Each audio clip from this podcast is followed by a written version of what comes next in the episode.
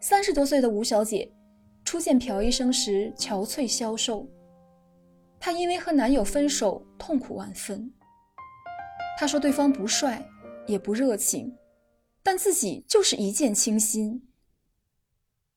吴小姐非常认真经营这份感情，即使男方不算体贴，只要能和她在一起就觉得很幸福。房子是吴小姐买的。生活花销也靠她支付，她还借钱给男友做生意。男方发脾气，最后道歉的也是吴小姐。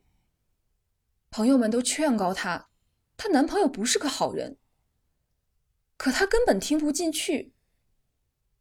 后来男方生意失败，不再工作，要吴小姐负担全部生活费，而且不但不感谢她。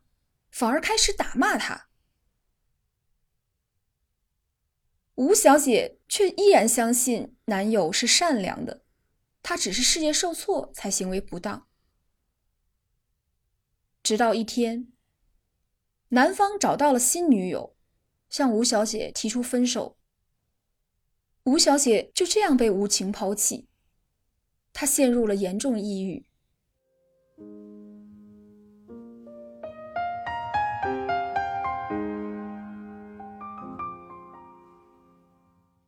三个月过去了，她仍然苦苦等待男方回心转意。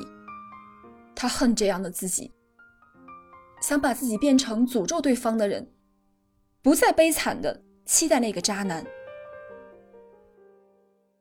两个月的药物和谈话诊疗后，吴小姐告诉朴医生，现在非常恨前男友，想到他就气死了。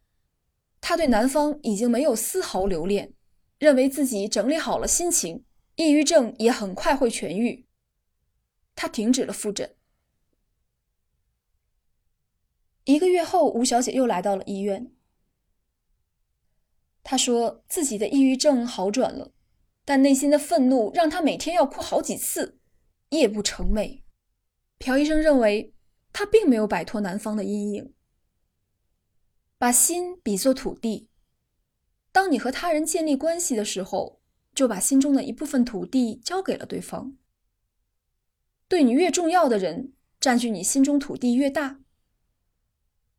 你希望把这块地长久的交付给这个人，此人在你心里的地位不会轻易改变。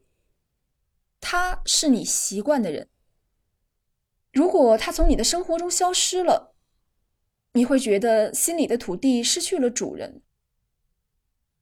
有分手的人这么描述：“我的心好像缺了个大洞，风直接穿透。”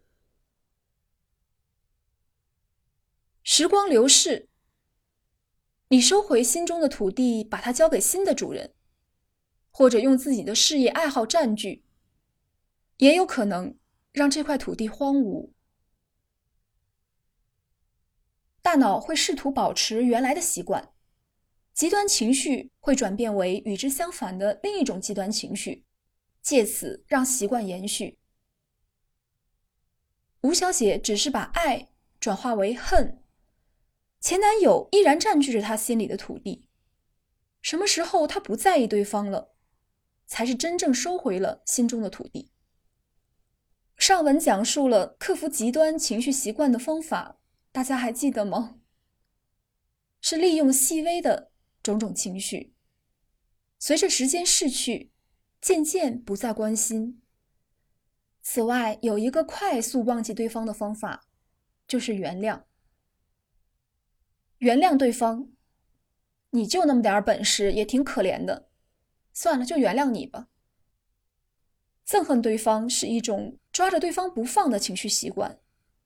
还有一点很重要，就是原谅自己。吴小姐对自己也非常不满，这种愤怒无处发泄，任由自己心里的土地继续被对方占据，借由恨对方隐藏自己的情绪。